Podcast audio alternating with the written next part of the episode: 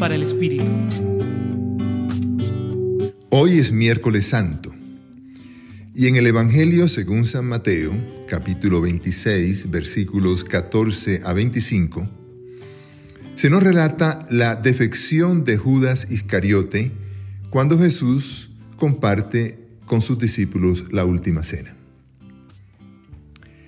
Judas, uno de los apóstoles desilusionado y frustrado, no podía aceptar que la voluntad de Dios con su Hijo Jesús terminase en la persecución y aún en la muerte.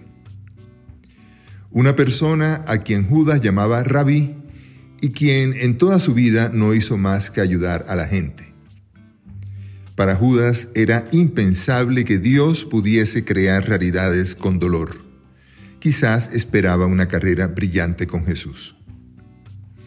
Así es que, no pudiendo entender y aceptar la pasión de su Maestro, esa entrega a su Padre Dios y a su reino hasta el extremo, lleno de rabia, es manipulado por un mal espíritu que entra al corazón de Judas por su tendencia a la codicia.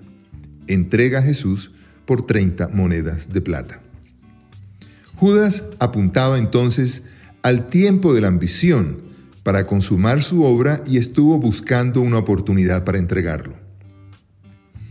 Mientras todo eso ocurría con Judas, Jesús se ocupaba del tiempo de la salvación, su hora, que se inauguraba con la Eucaristía, la cena pascual, memorial que celebra y actualiza siempre su entrega definitiva y total. Es que detrás de la pasión que ya estaba sufriendo Jesús había mucho amor. Esto no alcanzaba a entenderlo Judas, obnubilado por su corazón entenebrecido por la ambición. Jesús conocía perfectamente a todos sus discípulos. Comer diariamente del mismo plato implicaba una convivencia muy estrecha con ellos. Sabía de la ambición de Judas y de los riesgos que corría con él, pero esperaba su conversión. Por eso dijo, yo les aseguro, uno de ustedes me va a traicionar. Y hasta el mismo Judas sabía de las sospechas ciertas de su maestro, como se deduce del diálogo final cuando Judas le expresó, no seré yo, rabí, y Jesús le replicó, tú lo has dicho.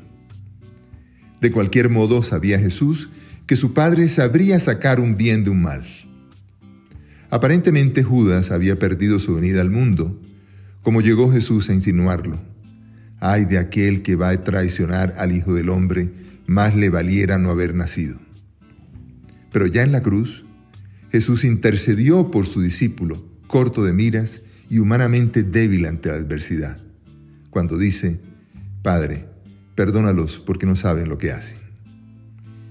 Les acompañó el Padre Luis Aurelio Castañeda del Centro Pastoral de la Javeriana.